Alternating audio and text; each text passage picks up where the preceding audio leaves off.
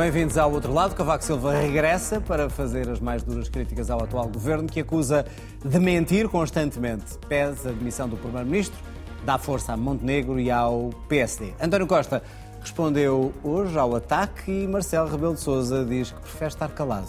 As confusões na comissão de inquérito de TAP aumentaram depois dos depoimentos do ministro Galamba, da chefe de gabinete e do ex-assessor despedido.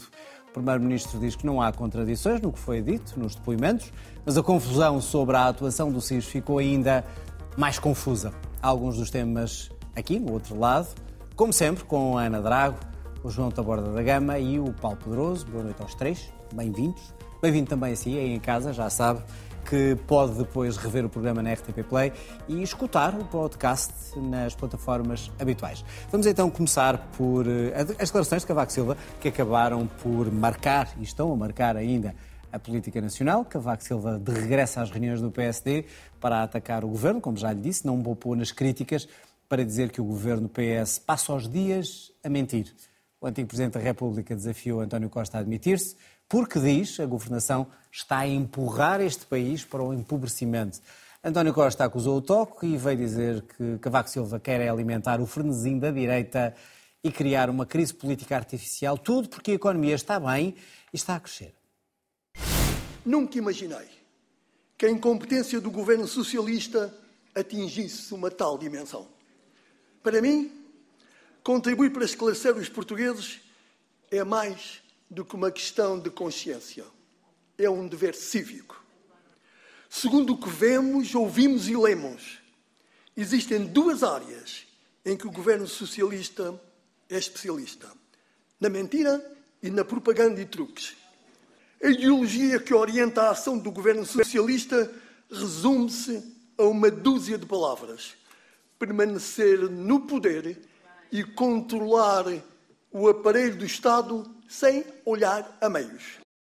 Foi alimentar aquele frenesim em que a direita portuguesa agora está de querer criar o mais rapidamente possível uma crise política artificial, de forma a não dar tempo a que os portugueses sintam, como têm direito a sentir plenamente, os benefícios desta recuperação económica. Muito bem, foi lançada a polémica com estas declarações de Cavaco Silva e João, o ex-presidente, tem ou não tem razão? E, como alguns dizem, disse apenas que o rei veio nu. Em primeiro lugar, o ex-presidente está em grande forma e isso é salutar. Trabalhei com ele dois anos e é bom ver alguém que é um político eh, de mão cheia manter eh, todo o seu vigor e a sua capacidade ao longo do tempo. E, portanto, isso é a primeira boa notícia desta intervenção uh, de Cavaco Silva que gostei de testemunhar. A segunda coisa é, é, que Cavaco Silva agita à esquerda. Não sei se agita à direita e o frenesim da direita, mas que criou um frenesim à esquerda, criou. Criou um frenesim à esquerda no Partido Socialista, nas suas várias, nos seus vários ranks, uh, criou um frenesim à esquerda no comentarismo político mais à esquerda e criou um frenesim político à esquerda porque a esquerda eh, caiu no engodo de vir responder de forma uh, ofendida parece que houve duas linhas de atuação, uma vamos nos fazer de ofendidos e outra vamos acalmar. Aquilo ao longo do dia variou também o spin uh, político no Partido Socialista. Mas Onde é que metemos o Primeiro-Ministro tivemos, definição de veio, veio acalmar um pouco, veio acalmar um pouco, veio tentar dar uma leitura mais superior das coisas, não dizer menos banalidades do que os outros, mas ainda disse algumas banalidades de circunstância que se dizem uh, nestas alturas. Depois há aquelas notícias sobre a reação de, de Belém que não se percebe se são oficiais ou oficiosas, e depois há a declaração uh, de Marcelo, eh, que vem dizer uh, que prefere, enquanto Presidente, falar e estar calado depois, e não o contrário. Como Isso uma diz. crítica a, Cava a Cavaco Silva? É, é, uma crítica às críticas que ele presume que Cavaco lhe faz, claramente. Cavaco... Há aqui uma crítica também ao Presidente. Nas declarações não me parece que haja uma crítica ao Presidente. Por acaso aí li essas interpretações nas notícias. Acho que a crítica é, é direta ao Governo uh, e, e, a António Costa e não, e não, não, ao presidente, uh, não ao Presidente. Não me parece, embora naturalmente o Presidente possa sempre ser aquele que deve fazer a interpretação uh, daquilo que é um caos institucional que Cavaco Silva diagnostica e, e, que expõe no seu discurso. E, portanto, pode haver também aí uma crítica, é verdade, por inação, mas parece-me que aqui os objetivos eram, eram outros. Era dar força a esta liderança do PSD, apontar uma estratégia política a esta liderança do PSD e, fazer oposição de uma forma mais contundente do que aquela. E tem um efeito político esta, este discurso de Cavaco Silva. Uh, pergunto de outra maneira: uh, se o efeito era dar força ao PSD, ele não poderá diminuí-lo na medida em que é preciso vir Cavaco Silva para se falar da crítica ao governo e da oposição ao governo? Eu, eu, eu, percebo essa leitura, já, já, já penso, já refleti sobre ela hoje durante o dia. Eu acho que isso pode dizer sempre quando alguém dá apoio a alguém, ou seja, quando alguém apoia alguém, pode sempre dizer que aquele que é apoiado precisou daquele apoio. Portanto, isso eh, vale para todos os casos. Acho que aqui é um apoio de força, é, é um apoio de força. Não é comum Cavaco Silva eh, apoiar desta forma antigos líderes, ou líderes, não é antigos líderes, é líderes eh, em exercício do PSD e, portanto, marcou essa diferença. Não, não é muito claro porque é que o fez, mas a leitura que me parece que eh, pode ser feita é, é, que foi tão, é tão grave a sua interpretação daquilo que é o estado do país eh, que achou eh, que devia fazê-lo e, portanto, rompeu com alguma tradição que tem de não se pronunciar sobre líderes do, do, do PSD. E, portanto, Cavaco fez aquilo. A reação do PS de, de ofensa só pode ser lida como mau spin político ou como grande esquecimento daquilo deveria que também ignorar, aconteceu. Então, deveria ignorar o Cavaco Silva. É. O que Cavaco Silva disse. Eu penso que seria talvez mais inteligente do ponto de vista do posicionamento político, porque eh, a reação não é uma, é uma reação que tem um quê de emocional, porque a esquerda tem sempre uma reação emocional a Cavaco Silva. Cavaco Silva vai à praia e os comentadores de esquerda ficam nervosos emocionalmente. Isso já se sabe, tudo bem. Mas não é só isso. Como é óbvio, isto seria uma uh, apreciação ingênua. Não é só isso. É também uh, porque há aquela ideia de que, uh, de que, exacerbando a reação, isso vai relembrar algum anticavaquismo e unir as hostes de esquerda. Ora, isso é uma leitura erradíssima do país que há hoje, por duas razões. Em primeiro lugar, porque há um salto geracional há um salto geracional, eh, o PS não tem implantação nos jovens, a maior parte dos jovens não faz ideia quem foi já Cavaco Silva, a vida é assim, a memória é curta e, portanto, isso não tem qualquer efeito em grande parte dos votantes. E os outros votantes, eh, eh, muitos deles já votaram em Cavaco Silva, que foi a pessoa em quem mais portugueses já votaram desde a história da democracia. E, em segundo lugar, aquilo que me, que me parece também uma, uma, uma leitura errada daquilo que, é, que, é, que são as circunstâncias é, e isso a resposta de Montenegro hoje foi muito boa, é, é porque as pessoas sentem duas coisas que foram apontadas eh, por Cavaco Silva. Elas sentem isso.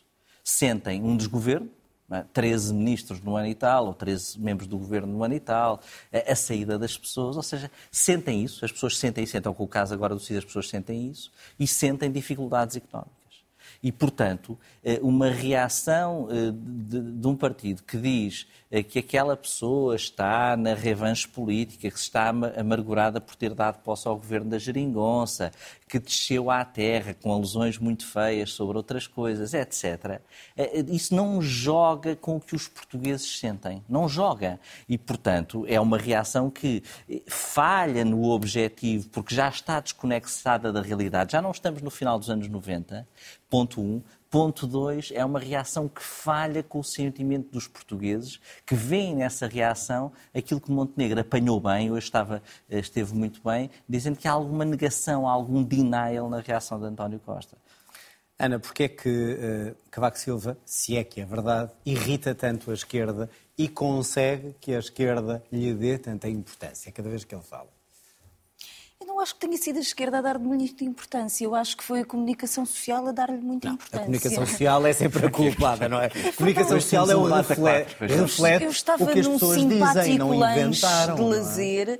e havia televisões em direto eh, que estavam a transmitir o discurso de, de Cavaco Silva, enfim, para uma pastelaria que, apesar de tudo, ia escolhendo bolos e comendo torradas. Mas não foi a comunicação portanto... social que pôs o Primeiro-Ministro a reagir. Não, e acho nem que nesse aspecto o, António Costa reagiu.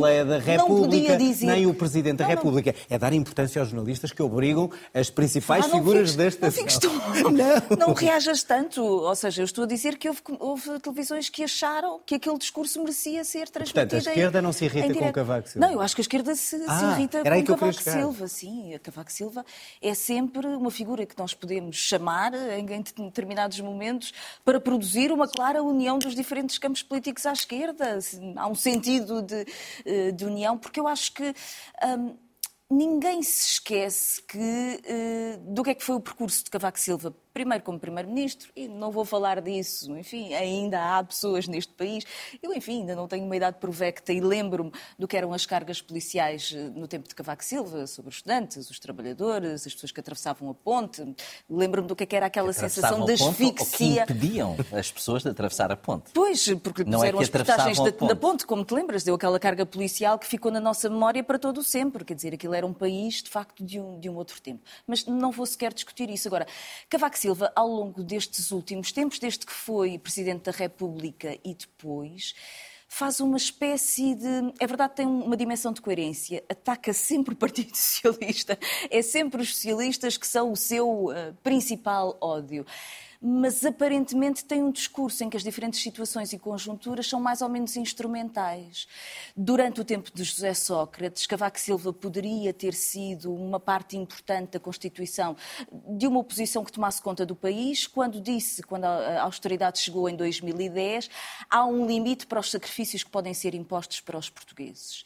Uh, e no momento seguinte chegou Pedro Passos Coelho e esses limites, por isso simplesmente deixaram de existir e, portanto, Cavaco Silva, como Presidente da República, promulgou todos os orçamentos sem qualquer tipo de fiscalização, enfim, da sua constitucionalidade, que depois foi vista pelo Tribunal Constitucional, os cortes nas pensões, nos salários dos funcionários públicos, nos apoios aos mais pobres, nos serviços públicos e, portanto, os limites pura e simplesmente foram.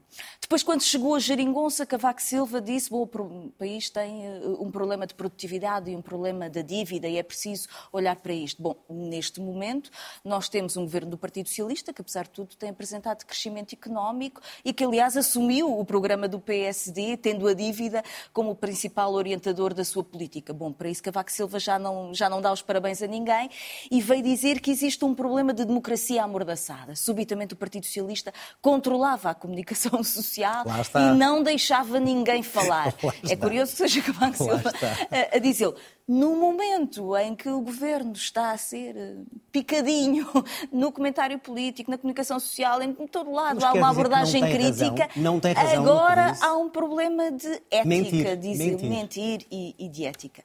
Para quem se rodeou dos dias loureiros desta vida, de Oliveira e Costa, de Arlindo Carvalho, dos escândalos do tempo do cavaquismo, há um momento em que era bom que esquecêssemos todo esse período. E, portanto, quando se olha para Cavaco Silva, vê-se de facto destilar ódio. Ódio sempre dirigido ao Partido Socialista. António Costa hoje tentou driblar a situação como era possível. Não podia não responder, porque era dar-lhe demasiada importância e, portanto, Ana, fez um comentário mais ou menos genérico. Por Cavaco Silva, eh, alguns desses argumentos são parecidos com argumentos que alguma esquerda faz ao governo. De mentir, enganar os portugueses, e que devia demitir. É, é São três estou... argumentos iguais. Pois, mas é que Cavaco Silva vai instrumentalizando a conjuntura. Portanto, nunca consegue ter propriamente um projeto e uma ideia sobre quais são as dificuldades que o país enfrenta e qual o caminho para enfrentar. É, em cada conjuntura, como um comentador, vai dizendo umas coisas e vai dizendo que, outras. É que houve tanto, Eu acho porque é que lhe foi dada então importância, se não teve importância, e comunicação social à parte... É sempre dada de... importância. Eu acho que porque isso... é que é... o Primeiro-Ministro lhe responde como respondeu, o Presidente da República respondeu não respondendo e o Presidente da Assembleia da República. Eu acho que António Se Costa não tivesse deu... importância Cavaco Silva, não havia estas respostas. António Costa deu a resposta de circunstância. Não há nada mais anódino do que dizer isto é a direita que se acha que, com os resultados económicos que temos no país, a tentar criar uma crise artificial. Não há nada mais eh, basilar do que isto. Mais interessante é a resposta de Marcelo que nos vem dizer eu não falarei quando for, não for presidente e, é por isso que falo tanto agora. Não é verdade, mas tem o seu querer de, de elegância e, portanto, para querer marcar a sua posição. Agora, Cavaco Silva torna-se tão importante no campo da direita pela fragilidade da liderança política do PSD. E, acima de tudo, só uma coisa.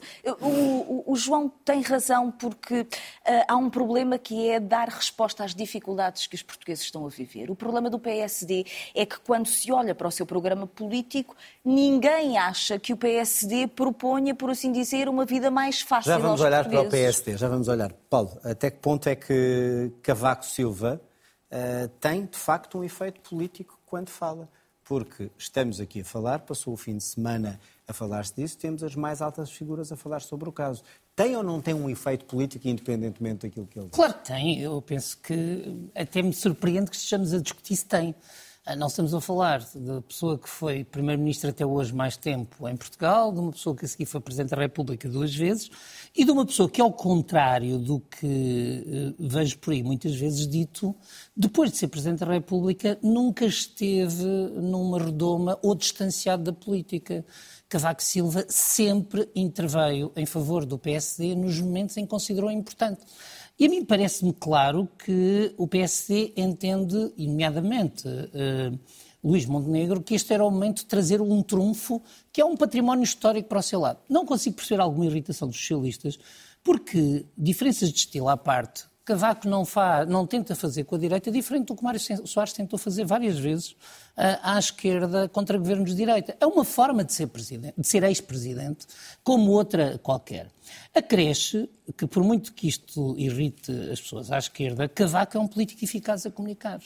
Uh, eu estive, estive a ouvir com cuidado o discurso e, de facto, aquele discurso fez-me lembrar os velhos discursos de Cavaco Silva há uma estrutura bem pensada, há uma narrativa que é construída, há uma estrutura oral. Portanto, aquilo é um discurso de comício. Uh, uh, Cavaco Silva fez um discurso de comício. A seguir, podemos perguntar-nos por duas coisas que me parecem absolutamente excessivas e que, na minha opinião, fragilizam o próprio apelo de Cavaco Silva. É mal disfarçado que Cavaco Silva tem uma questão pessoal com António Costa.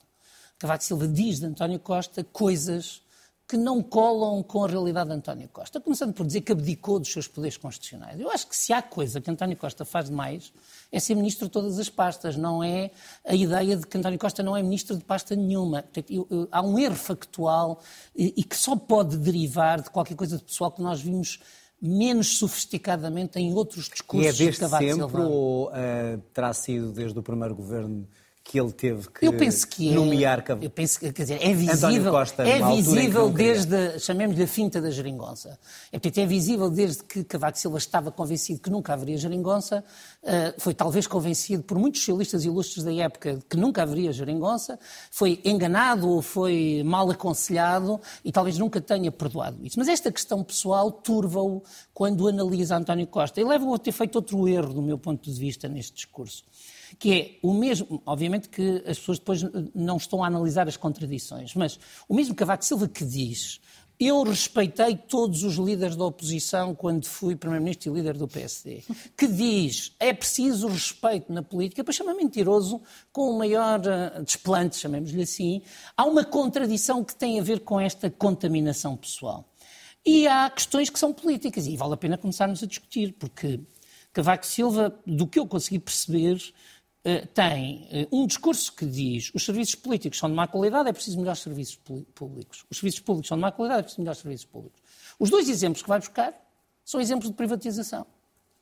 É dizer que é preciso voltar à gestão privada na saúde, é dizer que foi um erro acabar com os contratos de associação. Aliás, aí ele esteve completamente errado. Eu penso que ele não sabe o que é que aconteceu nos contratos de associação e, portanto, imagina que aconteceu uma coisa que não aconteceu. O que aconteceu foi deixar de haver contratos de associação em sítios onde já havia escolas públicas e, portanto, se tornava redundante. Acresce depois uh, uh, uma crítica ao modelo económico que é desatualizada. Cavaco Silva diz o país não pode continuar a ser de baixos salários. Ah, se há coisa que António Costa pode chamar a atenção, é para o seu sucesso na subida dos salários em Portugal quando comparado com os governos anteriores. Depois continua. O nosso modelo económico não, só, não pode ser baseado no consumo. Se há coisa que a estratégia deste governo tem até talvez criticável à esquerda, é exatamente ser uma, uma estratégia assente nas exportações, talvez excessivamente dependente Totalmente. do turismo, Totalmente. mas nunca assente no consumo interno. Portanto, Cavaco Silva deslizou. Agora, tem uma coisa a que eu tiro então o chapéu. É, é forma... uma grande eficácia comunicativa. Portanto, a forma uh, conseguiu esconder esse conteúdo. Do meu ponto de vista, conseguiu, porque ninguém que esteve a analisar. E o PS cometeu um erro ao vir fazer de virgem ofendida pelos ataques de em vez de mostrar Silva, o que fez. em vez de me mostrar as contradições no próprio discurso político. Não se pode defender os serviços públicos privatizando, não se pode dizer que este modelo económico está errado, chamando-lhe aquilo que não é, e o PS tinha mais para onde João, está a Cavaco Silva uh, em contradição? Quando quer apontar as contradições do governo?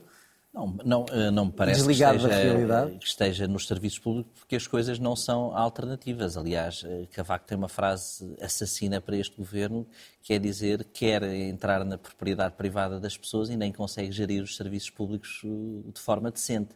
Não é? Isso é, uma, é uma frase que nem os melhores consultores de comunicação e marqueteiros tinham, tinham lá chegado e, e, é muito eficaz. E o que ele quer dizer é isso mesmo, é que o desgoverno dos serviços públicos, as listas de espera na, na saúde, etc., têm alternativas, alternativas que foram, que foram desenvolvidas em governos socialistas e também em governos sociais-democratas e que, e que serviram melhor as Alternativas privadas. Privadas ou da associação ou mistas, que são os exemplos que ele dá. Portanto, ele está correto nessa, nessa parte. Contrariando está. o que diz o Paulo. É, o João está na mesma direita de Cavaco Silva, claro. está certo. Quer dizer, não há nada a dizer. Para que não haja dúvida. Exatamente. João, uh, e até que ponto é que o, o, que o que ele fez, o, o que ele fez este fim de semana, Cavaco Silva, ajuda de facto Montenegro, uh, na medida em que, e para alguns sociais-democratas, afasta a ideia do sebastianismo em relação a Pedro Passos Coelho. Ou seja, uh, vem Cavaco Silva coroar Montenegro a dizer é o senhor a alternativa, é o senhor quem deve levar o PSD ao governo. Consegue isso? Essa parte da interpretação que eu, eu, eu, lia, refleti sobre ela, não, não, me parece tão óbvia. Ou seja, não me parece que isso seja, seja excludente. Passo Coelho não está em nenhuma candidatura. Passo Coelho... Sim, mas é sempre o desejado. Tá bem, mas ser Montenegro está a prazo porque temos Pedro Passos Coelho.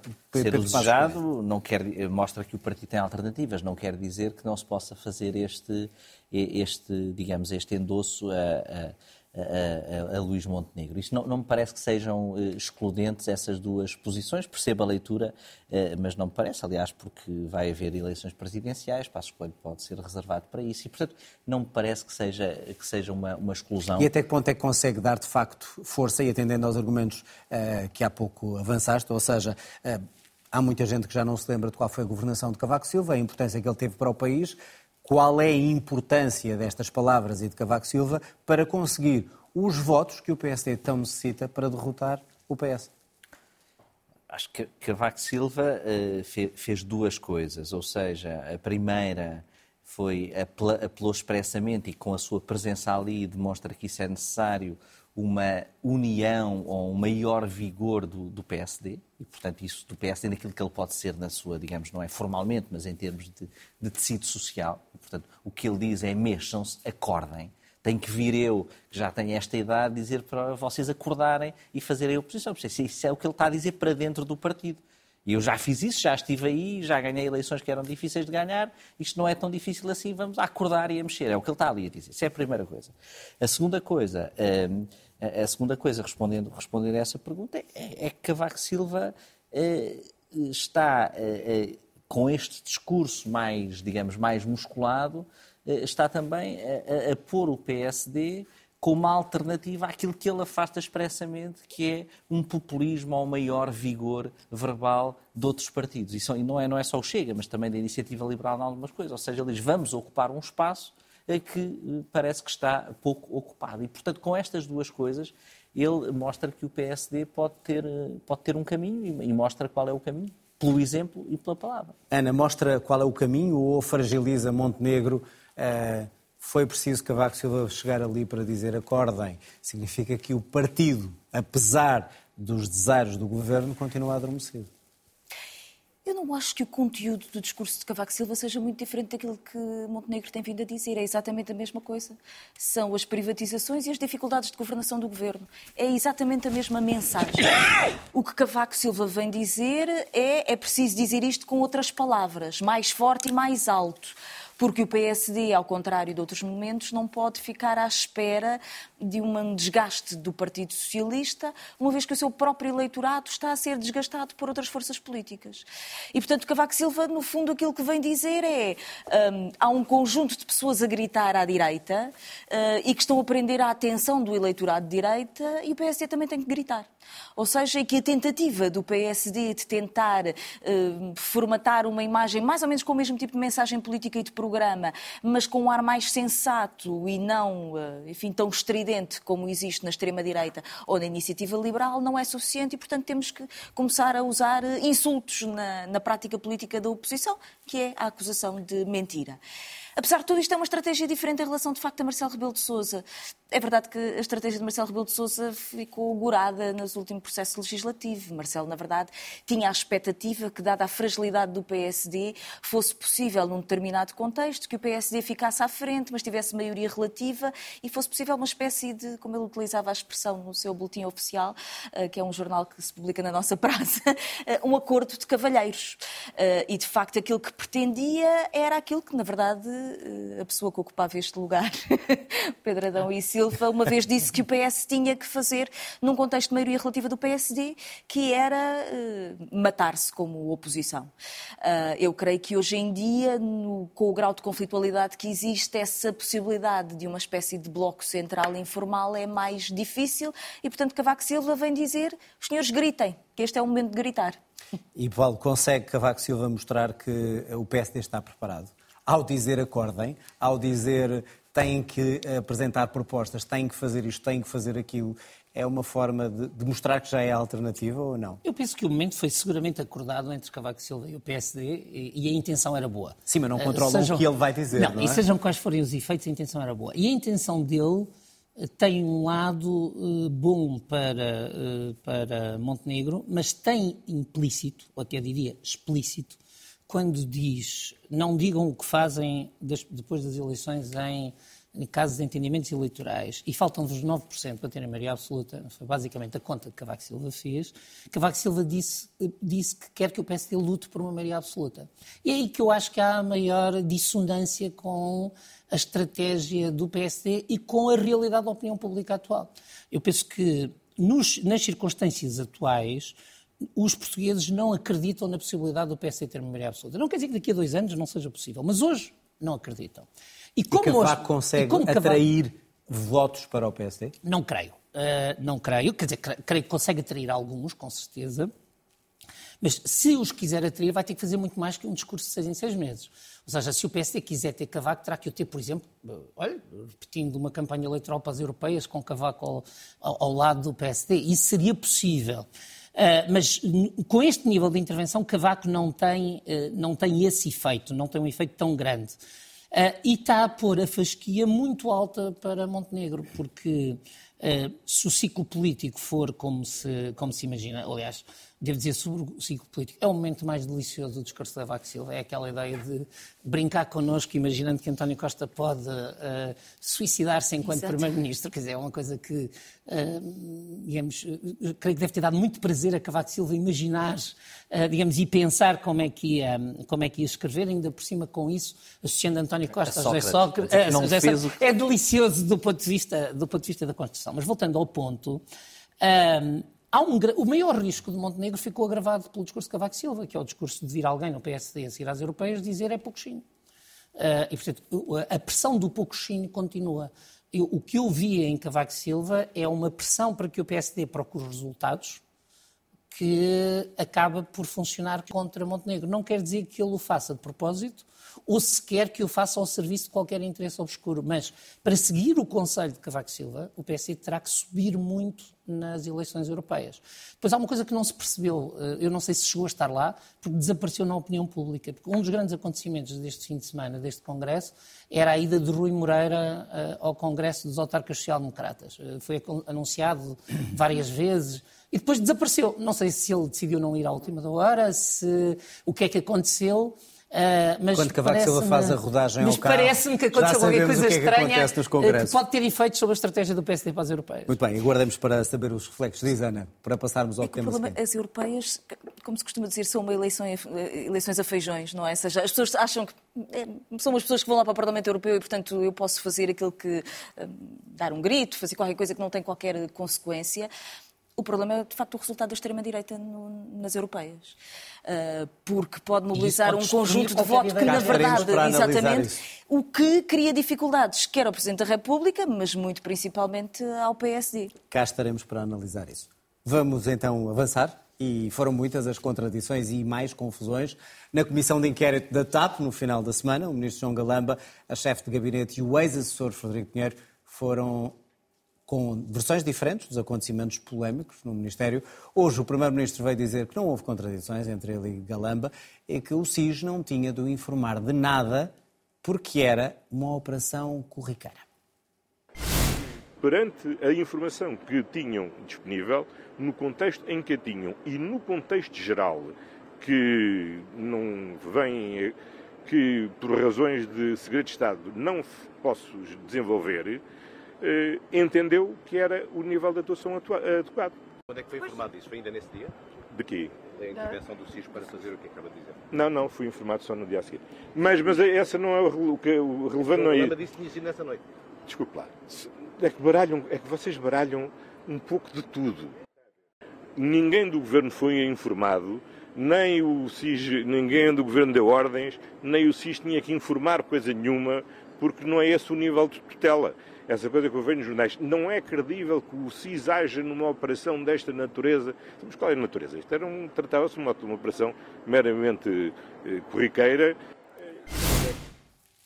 Bom, uma operação corriqueira do SIS, continuamos sem perceber se era afinal importante ou se era corriqueira de, de facto. João, estas contradições eh, que vimos na Comissão, o caso ficou ainda mais confuso? Ou ficámos mais esclarecidos, ou foi cada um disse a sua verdade? acho que há contradições eh, factuais, não é? Isso, isso parece-me claro e essas contradições não me parecem absolutamente relevantes ou eh, absolutamente eh, centrais para daí se retirarem consequências, mas é bom que sejam esclarecidas para já agora, já, já que se entrou neste, digamos, festival, que se perceba o que é que aconteceu de um ponto de vista da coerência, pelo menos lógica das coisas, não da sua justificação, talvez, mas da sua coerência lógica. Ou seja, quem chamou quem e quando. Porque senão parece um bocadinho aquele sketch do gato fedorento, não é? Se tenta chamar uma ambulância e a chamada cai, liga ao amigo e depois liga ao outro e fala outro. Ainda não se percebeu.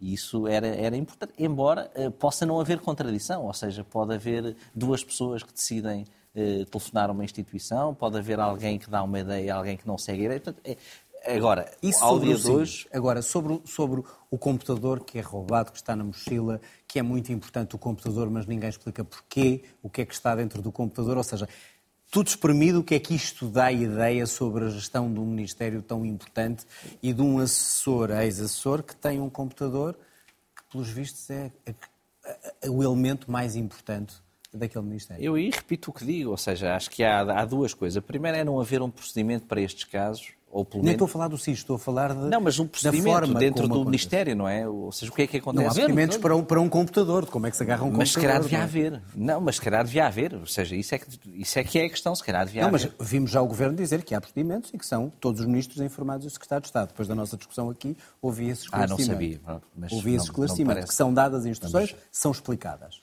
como devem agir. Tenho alguma tenha algum véu de cinismo sobre a veracidade, ou pelo menos a implementação prática desse procedimento. Bom, Mas... se o procedimento existe, vê-se que toda a gente sabia bem pois como é era. Isso, é, é, no história, toda a gente sabia bem qual era o procedimento. Foi naquele largo dossiê que ninguém abre. É, parece aqueles treinos de incêndio. Mas o caso ficou mais confuso, adiantou o quê? Aquelas duas, Paulo, aquelas duas sessões, ou três, em que foram, foram escutados os protagonistas. Queríamos ouvir o ministro João Galamba, queríamos ouvir chefe de gabinete, queríamos ouvir Frederico Pinheiro. Ouvimos os três, ficámos mais esclarecidos, aquilo contribuiu para a verdade uh, ou ficámos na mesma? Eu, eu fiquei esclarecido sobre duas ou três coisas. Primeiro, há um gabinete que já estava disfuncional há várias semanas, uh, e uh, nem o ministro nem a sua chefe de gabinete foram capazes de o tornar funcional sem acabar com esta grande balbúrdia. Uh, não preciso da fita do tempo, que agora está muito na moda, e dos detalhes sobre os minutos para perceber isso. Percebe-se que a partir de 5 de abril, na reunião em que Frederico Pinheiro disse ou não disse, isso não sabemos, que havia as notas, e 26 de abril Uh, o dia em que Frederico, Pereira, uh, Frederico Pinheiro entregou ou escreveu as notas, também não sabemos, portanto, são essas as versões que estão em cima da mesa. Naqueles 21 dias, no gabinete de João Galamba, uh, havia dois blocos e havia um assessor que parecia estar congelado e ninguém, se, digamos, conseguiu resolver o problema. Depois há outra coisa que sabemos. O país, mesmo que haja procedimentos escritos, teve em alvoroço durante quatro horas ou três horas portanto, com os telefonemas de João Galamba para todos os ministros. Não consta que tenha telefonado para a pedir a ajuda da, da, Ministra do Trabalho sobre, digamos, a segurança social, mas fora isso, todas as que são de soberania, ele telefonou e já não, não sabemos... Não aquela que estava em exercício de funções mas, mas não telefonou à Ministra em funções em substituição do Primeiro-Ministro e já não sabemos quantos telefonemas houve para a PSP. Eh, a última vez que eu contei poderiam ter sido quatro. Eh, portanto, entre o telefonema para o Ministro da Administração Interna, depois para o chefe da, para o chefe da PSP, o telefonema das, das, das, das chefes de gabinete e das assessoras, o telefonema do próprio Frederico Pinheiro. E eu, até certa altura, pareceu-me que teria havido um telefonema do Segurança, portanto, a PSP fartou-se de receber telefonemas. Ora bem, tudo isto demonstra uh, uma, uma balbúrdia que não é aceitável e uma coisa que a mim me surpreende, que é uma João Galamba... Uma balbúrdia onde? Em no Ministério, no Ministério. No, no Ministério. E uma coisa que me surpreende, que é João Galamba não perceber que é do conveniente das instituições que ele gerisse isto com dever de reserva. Cada vez que João Galamba fala, ele conta mais um pormenor que telefonou a mais um ministro, que teve mais um detalhe, que afinal foi o Estado de Estado que lhe disse. Ou seja, há uma enorme vontade de nos contar tudo o que se passou, que é assim uma coisa como quem quer escrever um diário e pôr todos os detalhes, a hora que tomou chá, a hora que não tomou, uh, e que acaba por prejudicar, uh, por prejudicar o governo. Há uma terceira coisa que eu acho que fica claro o Primeiro-Ministro, por razões de consciência, entende que eh, não deve responsabilizar politicamente o Ministro João Galamba.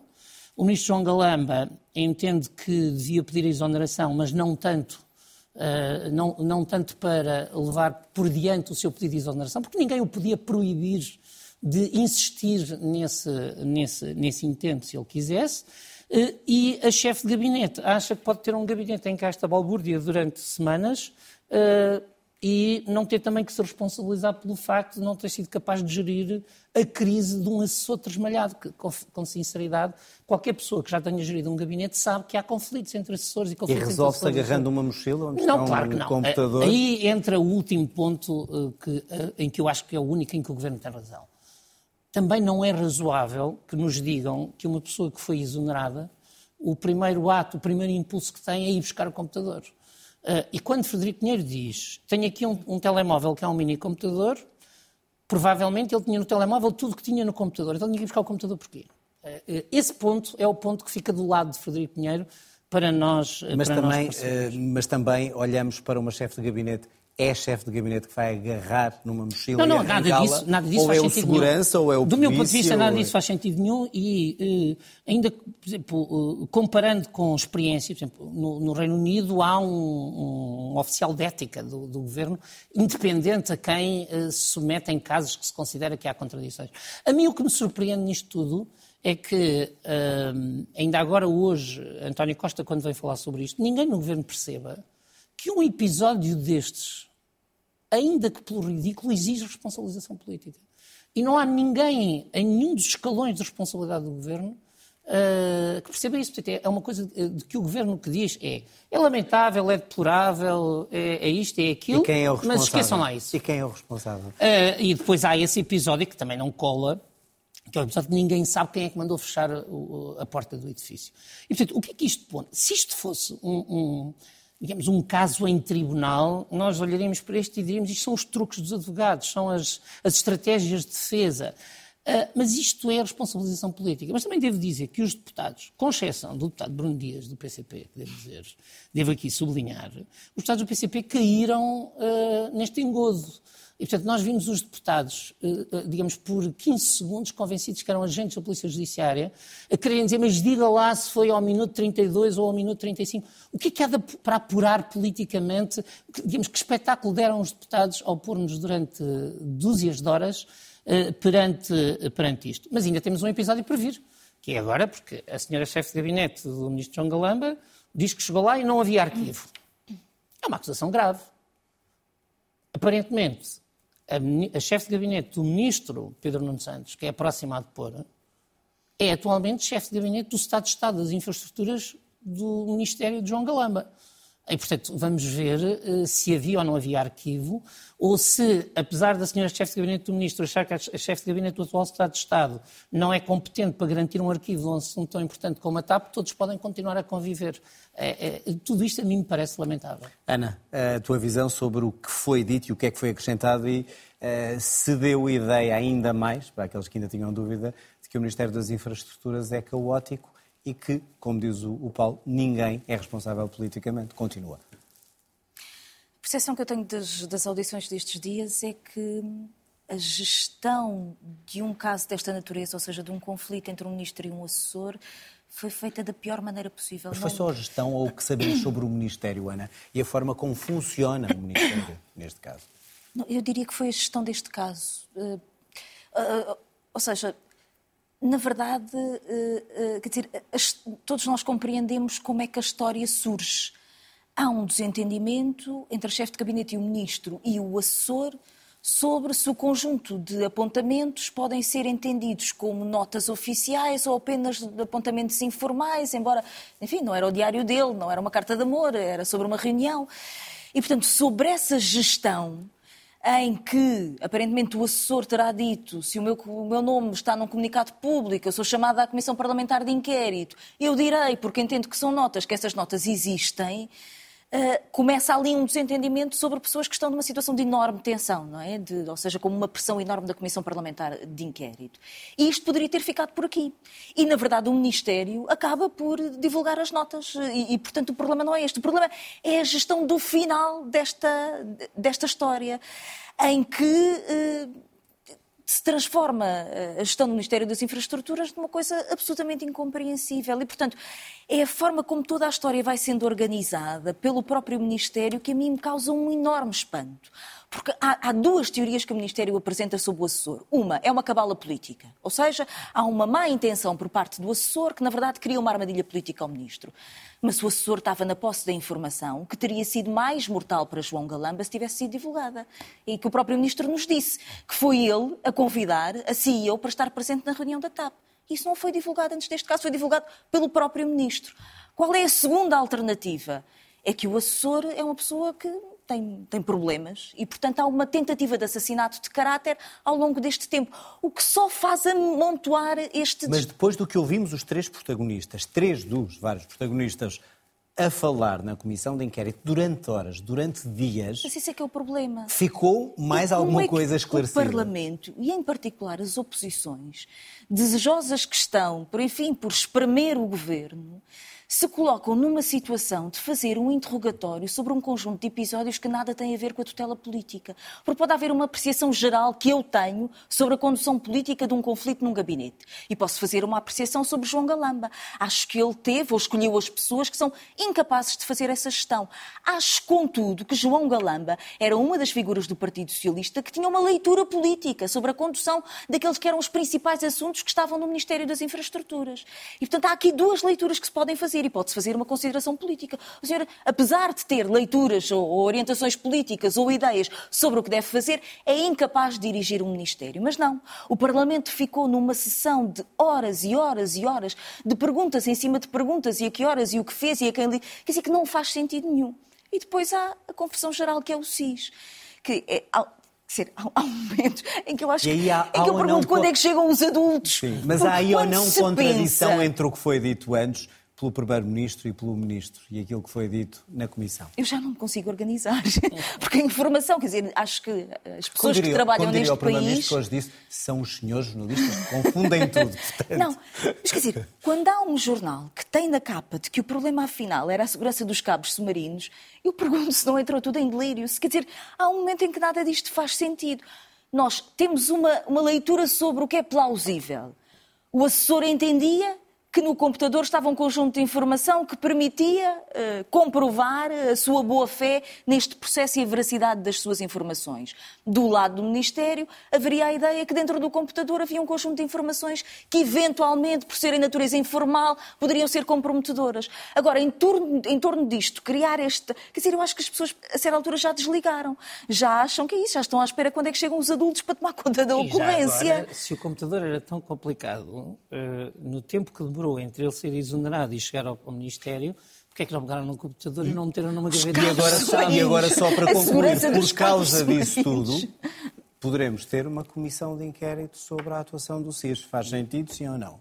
Eu acho que há um problema no SIS, que é... Mas faz sentido essa comissão ou não? não? O problema é os resultados de uma comissão sobre serviços que, na verdade, não podem divulgar um conjunto de informação. Portanto, faz-se uma comissão parlamentar de inquérito em que, na verdade, há um conjunto de informação sobre a qual ou não se pode ter acesso ou não pode ser do conhecimento público. Temos que avançar, João, mas eh, faz sentido o PSD viabilizar esta comissão? Não, não faz sentido absolutamente nenhum. Isso é um erro institucional, de falta de cultura institucional do PSD. Eu acho que o PSD vai acabar por não viabilizar, mas se o porque se o fizer é um erro de cultura institucional absoluto.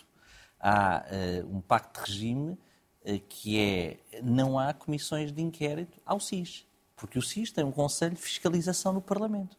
Não há comissões de inquérito ao SIS. Então vamos ter estes deputados que estão armados em Inspector Gadget agora a perguntar onde é que. Ah, isto, isso, isso, é, isso é não perceber Portanto, o que se é. Um... fizeram um erro. É um erro. E depois, mas é que há outra coisa, é que o único partido e que é um partido que é muito mais inteligente que muitas vezes é pintado, que é o Chega, que é o Chega que, interessa ter, ter o SIS no Parlamento. Porque no dia em que, em que derem esse presente ao Chega de ter o SIS no Parlamento, André Ventura duplica a sua votação. Porque o SIS vai ter de responder se há, se há ativistas de extrema-direita a ser vigiados. E depois?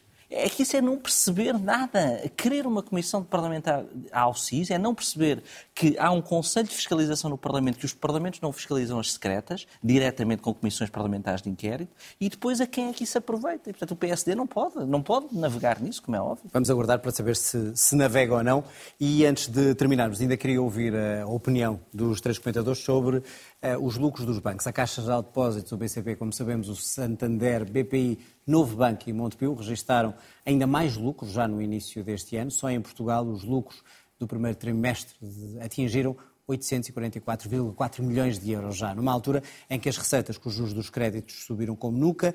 Perante esta situação, a pergunta que deixa é: podem e devem os bancos pagar também mais sobre os juros dos depósitos, podem e devem ajudar mais quem está em dificuldade? É, são estas as duas uh, perguntas rapidamente, até porque não temos muito tempo. Uh, eh, um, Paulo, posso começar por ti. Ou seja, perante estes lucros, uh, e, e, é claro a ligação entre a subida da taxa de juros e os lucros dos bancos, deveriam os bancos fazer isso, ou seja, pagar a todos nós nos depósitos que lá temos e ajudar ainda mais aqueles que estão com dificuldade. Eh, e porquê é que estão a fazer orelhas mocas aos apelos do Presidente, do Governador do Banco de Portugal, do Governo, etc.? Eh, eu começo um passo atrás. Os bancos têm lucros, é uma boa notícia, não é uma má é notícia. É ótima notícia. A, a seguir, temos que perceber que para estes lucros começa por contribuir uma reestruturação da banca, que no caso da Caixa Geral de Depósitos custou mais de 4 mil milhões uh, ao erário público, um, e também podemos falar do novo banco e, portanto, é a altura de também perguntar uh, qual é o contributo para quem pagou esta reestruturação uh, que os bancos uh, estão disponíveis a, a, prestar. A seguir, a questão que, que, que, colocas é uma questão de mercado. e, portanto, o que aqui isto me diz é que não há concorrência suficiente na banca em Portugal. houve um, uma tentativa de fazer uma grande concentração da banca Uh, e essa concentração guiada da banca, pela Comissão Europeia. guiada pelas, pelas instituições europeias, essa Aliás, concentração da banca, são... essa concentração da banca chegou-nos a isto, que é num momento em que as, as taxas, no momento em que uh, os depósitos estão a cair, no momento em que a banca, o, o, o, montante de crédito que consegue fazer está a cair, portanto, ou seja, em que a atividade com potencial futuro dá sinais de declínio, nem nesse momento as, uh, os juros dos depósitos sobem. Portanto, a banca está a ter um lucro rentista, portanto, a conjuntura é a melhor possível, Uh, os, os, os, juros dos empréstimos que estão pedidos subiram por força do Banco Central Europeu, portanto, a banca está a ir, tem estes lucros à boleia do Banco Central Europeu. Mas em Portugal mais do que no contexto europeu. Porque a nossa taxa, nós temos 90% de taxa variável e, portanto, portanto a, a banca está a beneficiar deste aumento e a beneficiar do facto de 90% do crédito ser a taxa variável e não faz nenhuma das duas coisas que se comprometeu a fazer. Foi notícia esta semana que houve 30 mil depósitos que passaram de taxa variável para taxa fixa. Não houve subida da taxa dos depósitos. E já está a entrar no sinal que é um sinal preocupante para o futuro. Esse é, é o que não há crédito à economia. Muito bem, esse é o, esse é o contexto e temos mesmo que, que acelerar. Ana, passo-te a pergunta seguinte e não, não se pode fazer nada? Ou seja, estão os está o Governo, o Presidente da República, o Governador, a fazer o que devem? Chega a recomendação? Eu acho que nós temos que ter uma regulação a sério no setor bancário, ou seja, uma regulação é que não é possível que a margem financeira eh, eh, da banca seja em Portugal 10 eh, vezes superior àquela que é no contexto da área euro. Ou seja, a diferença entre a taxa que é dada nos depósitos a quem coloca dinheiro dentro da banca e a taxa que é cobrada nos empréstimos em Portugal tem um tamanho imenso, segundo nos disse o Banco de Portugal, comparado com aquilo que é a área euro. E, portanto, eu acho que é o momento de perguntar à banca banca, qual é a sua estratégia? Porque nós estamos numa situação, eu devo dizer, que eu creio que é uma situação de risco sistémico. Mas é perguntar à banca ou é tomar alguma medida? Já ouvimos apelos do Presidente, apelos do Primeiro-Ministro, mas são eles os decisores e, portanto... Não, não são. Na matéria dos cinco maiores bancos portugueses é o Banco Central Europeu. É o Banco Central, Europeu, Europeu. Desculpa, não, mas... não, mas o que é que, se a diferença é para, para a zona euro, o que é que dentro de Portugal se pode fazer? Em Portugal pode-se ter a taxa sobre lucros extraordinários, que eu acho que é a primeira medida para ir buscar alguma coisa, porque eu acho que nós estamos numa situação de, de, de risco sistémico. Ou seja, nós temos uma subida de taxas de juros tão significativa, guiada por um Banco Central Europeu que aparentemente não está preocupado com aquilo que seja o contexto do aumento de taxas de juros, com setores da população muitíssimo endividados no acesso à habitação. Nós temos um risco muitíssimo grande quando os salários não acompanham aquilo que é o aumento dos encargos das famílias que estão endividadas. Então, nós podemos ter um conjunto de famílias que, na verdade, perdem a casa nos próximos tempos. Para um empréstimo de 200 mil euros, eh, hoje em dia, as pessoas pagam juros de 7.200 euros por ano, naquilo que está a taxa Euribor a seis meses.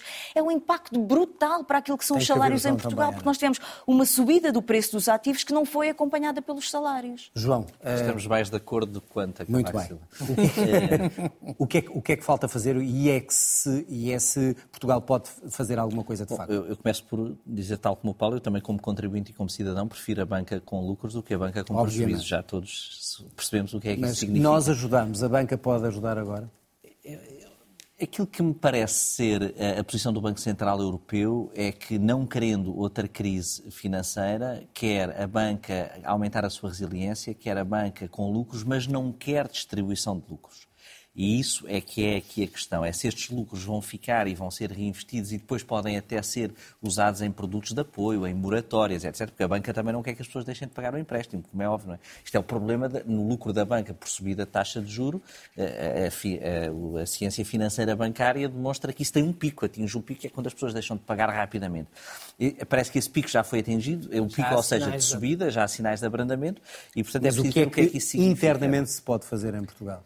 Se de facto a situação é diferente em relação ao resto. Internamente é, é, internamente é difícil. Agora, eu penso que a banca vai ter de reagir e vai ter de aumentar pelo menos os depósitos, os depósitos a prazo. Mas isso é um wishful thinking, é um desejo, não é? É, é? é, um desejo, mas acho que, acho que isso vai, vai ter de acontecer. Vai-se ter que reduzir o delta entre, entre os empréstimos concedidos e os empréstimos uh, obtidos. Agora, uh, é melhor uma banca com lucros uh, e é bom uma banca que saiba usar esses lucros, que saiba usar esses lucros. E temos aqui algo que não dissemos, é que temos também a Caixa Geral de Depósitos, que é um banco do Estado. E, portanto, aí o Estado, como acionista, tem mais a dizer do que noutro banco, privado e estrangeiro. Bom, e onde pôs 4 mil, 4 mil milhões para uma reestruturação sim, há sim, muito sim. pouco tempo. Uh, e já agora tem noção que o Banco Central Europeu está preocupado com, com, os, com, os, com os rastros de capitais dos bancos, mas o Governo pode agir como acionista. Muito bem. Obrigado aos três, obrigado também a si que está aí do outro lado ou que nos ouve através do podcast nas várias plataformas. Já sabe, termina aqui mais um programa, pode depois rever ou ouvir também na RTP Play. Tenham uma boa noite e até para a semana.